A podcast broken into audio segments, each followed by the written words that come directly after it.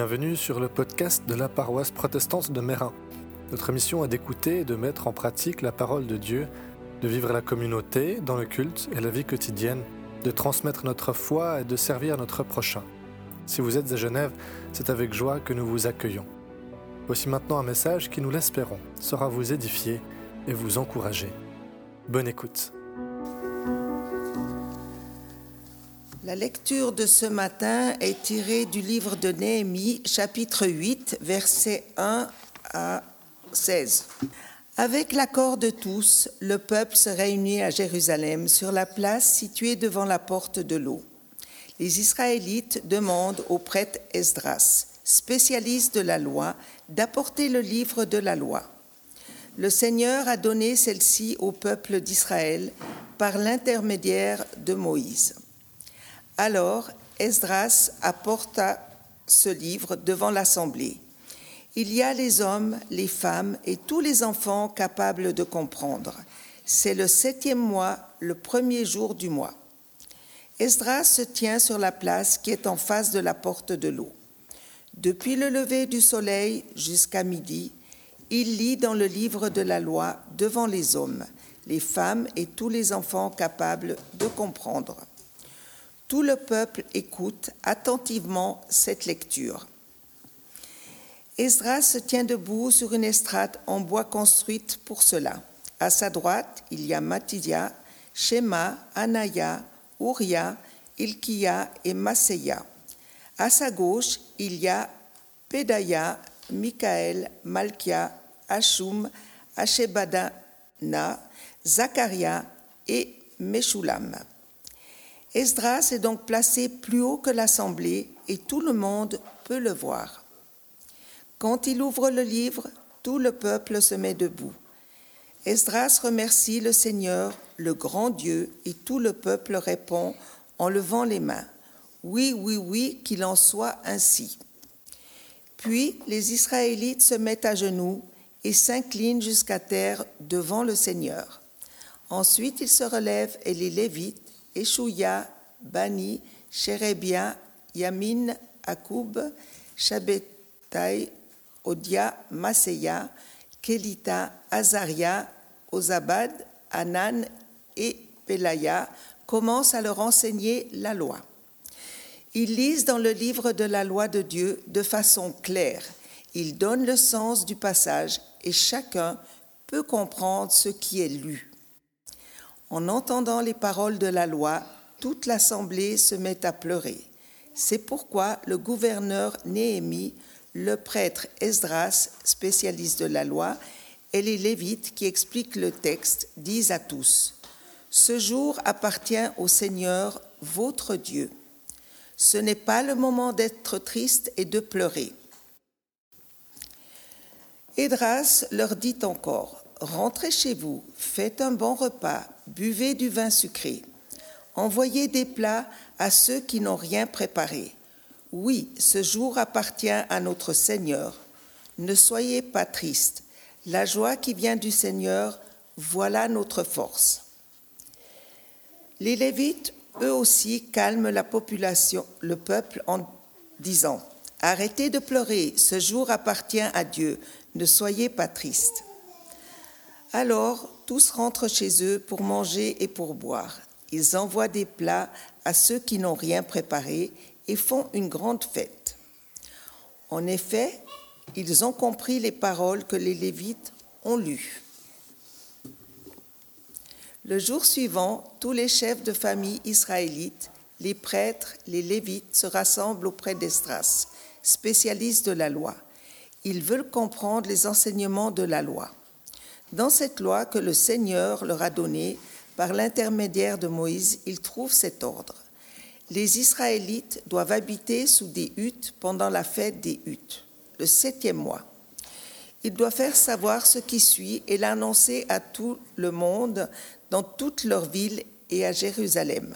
Sortez dans la montagne, rapportez des branches d'olivier sauvages ou cultivées, des branches de myrrhe, des palmes des branches d'arbres aux feuilles nombreuses et faites des huttes, comme la loi le demande.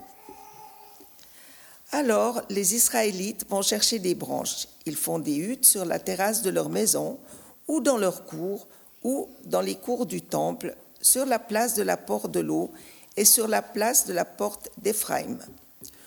Tous ceux qui sont rassemblés là, tous ceux qui sont revenus d'exil, font des huttes et ils habitent à l'intérieur. C'est une fête très joyeuse. En effet, les Israélites ne, l'ont plus célébrée depuis le temps de Josua, fils de Noum. Chaque jour de la fête, depuis le premier jour jusqu'au dernier, quelqu'un lit à haute voix un passage dans le livre de la loi de Dieu. La fête dure sept jours. Elle finit le huitième jour par une grande cérémonie selon la règle. Nous poursuivons notre grande traversée du livre de Néhémie. Dans les chapitres précédents, nous avons entendu comment il avait réussi contre toute attente à obtenir du roi Artaxerxès, alors qu'il était exilé à Suse, de pouvoir revenir à Jérusalem pour entreprendre la reconstruction des murailles de la ville. Nous avons compris à travers ces lectures-là que plus que la reconstruction de murs, il en allait de la reconstruction de tout un peuple, avec sa dignité, avec son honneur. Nous avons relevé dès le début l'importance de la prière. La prière comme premier recours et non comme dernier recours quand tout aurait été épuisé. Et la prière indissociable de l'action surtout quand les ennemis de Néhémie, voyant d'un mauvais œil l'avancée des travaux, décident de rassembler leur armée. Puis, on a sauté toute cette partie-là, Néhémie arrive enfin à réunir toutes les bonnes conditions, chacun a un rôle à jouer, et en 52 jours, toute la muraille est reconstruite, les brèches sont refermées et les portes sont installées. Et on aurait pu penser que l'histoire s'arrête là. Après tout, Néhémie a été envoyé pour reconstruire les murailles, et à la fin du chapitre 7, les murailles, même à la fin du chapitre 6, les murailles sont reconstruites. Mais ça continue. Car si Jérusalem est rétablie comme lieu de vie, de socialisation et de commerce, elle ne l'est pas encore comme lieu d'adoration. Physiquement, c'est une belle enveloppe, enfin en tout cas une enveloppe solide qui tient la route, mais elle reste encore vide. Jérusalem a encore besoin d'être spirituellement reconstruite, d'être réveillée. Voilà où nous arrivons au chapitre 8, où il est question de la manière dont ce réveil spirituel se met en place et se manifeste. On voit qu'il est le fruit de l'action de Dieu, qu'il est ancré dans les Écritures et qu'il passe par l'écoute, la compréhension et la mise en pratique de cette parole de Dieu. Alors voyons comment ce réveil s'ancre dans une volonté surnaturelle de se mettre à l'écoute de cette parole, quels effets cette parole entendue et comprise a, et en quoi c'est une bonne nouvelle qui a à être proclamée? À la fin des travaux, la situation est plutôt calme. On nous dit que les Israélites sont retournés dans leurs villes alentours et les ennemis dont il était question dans les premiers chapitres disparaissent complètement du récit. Mais un jour, tous les Israélites d'un commun accord, littéralement comme un seul homme, se rassemblent à Jérusalem sur la place de la porte de l'eau. Et le peuple demande à Esdras d'aller chercher le livre de la loi de Moïse et de leur en faire la lecture. J'ai été étonné de voir que ce n'est pas Néhémie comme gouverneur ou Esdras comme spécialiste de la loi qui s'est dit il faut aller les enseigner. Mais c'est le contraire, c'est le peuple qui est allé vers Esdras et Néhémie, enfin Esdras en particulier, et qui lui a demandé, presque ordonné, qu'on leur fasse la lecture de cette parole de Dieu. Il y a chez eux un désir, une soif de cette parole qui a quelque chose de surnaturel. Cette soif de la parole de Dieu, c'est ce qui les rassemble et qui les unit. C'est ce qui a rassemblé les chrétiens au fil des siècles et qui nous unit encore aujourd'hui, même au-delà des divisions confessionnelles que nous pouvons avoir. Notre désir commun de nous mettre à l'écoute de la parole de Dieu surpasse toutes nos autres différences. On peut avoir des convictions différentes sur la question du ministère, sur la question du baptême, de la Sainte Seine, des miracles, des guérisons ou du Saint-Esprit. Ce sont toutes des questions importantes, bien sûr, mais il y a quelque chose de plus fort, de plus important qui nous rassemble dans notre volonté commune de nous mettre à l'écoute de cette parole de Dieu. À Jérusalem, le peuple a cette soif et il écoute attentivement. Tout le peuple écoute attentivement. Ce n'est pas une lecture ou une écoute qui est précipitée, ce n'est pas une lecture mécanique, mais une écoute recueillie et attentive. Celles et ceux d'entre nous qui participent ou qui ont participé au temps de Lectio Divina que nous avons, que nous appelons Parole et Silence, ont pu faire cette expérience d'un texte qui, à la première lecture, nous semble un peu obscur. On se dit, OK, j'ai compris les mots, mais a priori, je ne vois pas tellement ce que je vais pouvoir en faire. Mais qui, après la deuxième ou la troisième lecture, après la méditation silencieuse, attentive et recueillie de ce texte, tout à coup quelque chose se révèle à nous. Tout à coup quelque chose se révèle à chacun de nous de manière différente, mais quelque chose se révèle à nous. Mais ça demande le temps de la méditation sans précipitation. Enfin, nous avons lu que ce peuple est enseignable. Non seulement la parole est lue et proclamée, elle est expliquée. Il y a 2500 ans déjà, le peuple d'Israël avait besoin de prédicateurs pour leur exposer et les aider à comprendre la Bible. Donc quoi, le métier de pasteur, ce n'est pas quelque chose de nouveau non plus. Cette parole de Dieu, lorsqu'elle est entendue et comprise, ne reste pas sans effet. Le premier effet qu'a cette parole, là aussi ça peut nous surprendre, c'est qu'elle a causé les larmes du peuple. Pourquoi? Eh bien parce qu'elle fonctionne un peu comme un miroir. Elle nous envoie une image de nous-mêmes avec certes le beau, mais aussi le moins beau, ce qu'on appelle le péché. J'ai un ami il n'y a pas longtemps, il, était persuadé d'avoir fait une bonne affaire. Il a trouvé sur un site chinois des Tokiwoki vraiment pas chers. Et il s'est dit, ah ben plutôt que de payer 100 ou 150 francs ici, je peux les avoir pour 20 francs en les faisant venir de Chine.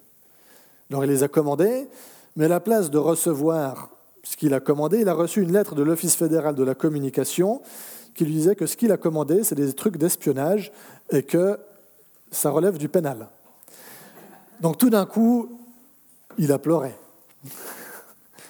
Entre guillemets, il a pleuré. Hein? La loi lui a révélé quelque chose qu'il ne savait pas avant, mais lui a révélé ben, qu'il avait fait quelque chose d'illégal, sans s'en rendre compte, certes, mais du point de vue de la loi, peu importe les intentions. Heureusement pour lui, il a fait un mea culpa en bonne et due forme. Il a tout de suite écrit en disant Je suis désolé, vraiment, soyez gentil. Et puis il a eu juste eu une petite tape sur les doigts. Il s'en est bien sorti cette fois-ci. Mais on ne lui reprendra plus à commander des trucs sur des sites chinois, des sites chinois un peu obscurs à l'avenir. La parole de Dieu, la Bible, elle fonctionne un peu de manière similaire. Elle a, entre autres, pour fonction de révéler, de mettre en évidence le péché. Et c'est ça qui provoque les pleurs et les larmes du peuple. Mais elle fournit aussi l'antidote. Si Néhémie s'exclame, ce n'est pas le moment d'être triste et de pleurer. Ce jour appartient au Seigneur votre Dieu, ce n'est pas sans raison. Nous avons entendu que le peuple se rassemble c'est le genre de détail généralement auquel on ne prête pas attention. Il se rassemble sous l'impulsion du Saint-Esprit lors du septième mois. Et le septième mois dans le calendrier juif n'est pas anodin, c'est le, le, mois où l'on fête Yom Kippour, ou la fête du grand pardon. C'est une fête une fois par an où on prenait un bouc, on lui imposait les mains pour lui transférer tout le péché du peuple tout le péché de tout le peuple, et ensuite on l'envoyait en exil dans le désert. C'est de là que vient l'expression bouc émissaire, d'ailleurs. Ainsi, en une seule fois, au peuple, on lui annonce la mauvaise nouvelle du péché et la bonne nouvelle du grand pardon qui est sur le point d'arriver. Alors le peuple, ayant entendu et compris, peut enfin se réjouir. Et ça se termine, cette première journée, avec une fête et de la joie. Vient la dernière étape, la mise en pratique. Et ça, c'est au deuxième jour que ça se passe.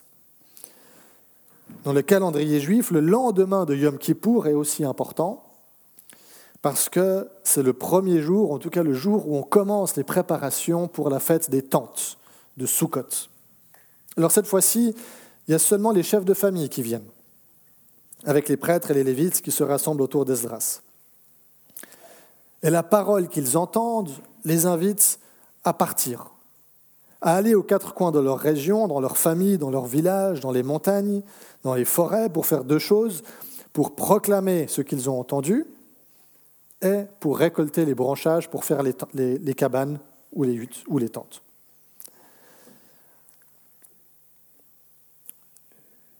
Ces tentes, ces huttes, ils vont les construire, les ériger en plusieurs endroits, on nous dit.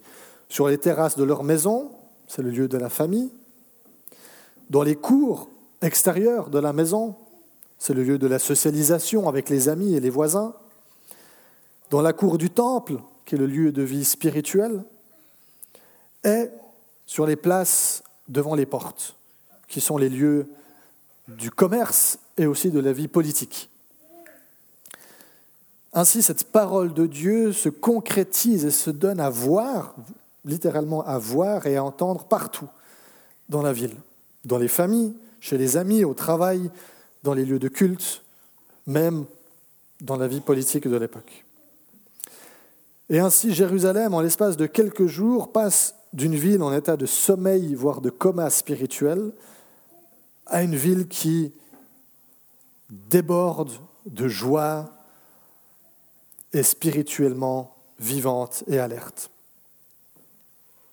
Alors ce genre de, de récit, ça peut nous faire envie, où on se dit, ah mais quand est-ce que l'Église va se réveiller? Quand est-ce que nous allons nous réveiller enfin? Alors nous pouvons être à l'écoute de ce passage et comprendre cette importance de cultiver une foi surnaturelle pour la parole de Dieu, qui est certes don de Dieu, mais qui se cultive et se désire néanmoins. Ça ne signifie pas qu'il faut rester passif. Nous pouvons préparer le terrain en priant d'abord, première chose que Néhémie fait et en nous nourrissant continuellement de sa parole par la méditation et la lecture quotidienne. Et en veillant à ne pas en faire quelque chose de trop mécanique, même si des fois on n'y échappe pas. En cherchant aussi à la comprendre, pas juste à la lire ou à l'entendre, mais à la comprendre, à la mettre en pratique. C'est Calvin qui, a dit dans un de ses commentaires que celui qui ne fait qu'écouter la parole est semblable à un soldat qui reçoit une magnifique armure, mais qui la laisse rouiller dans un coin. Alors oui, cultivons une soif surnaturelle de la parole de Dieu, une écoute attentive et sachons la mettre en pratique. Laissons-la infuser tout notre être et toutes les dimensions de nos vies, des plus intimes et personnelles aux plus publiques. Amen.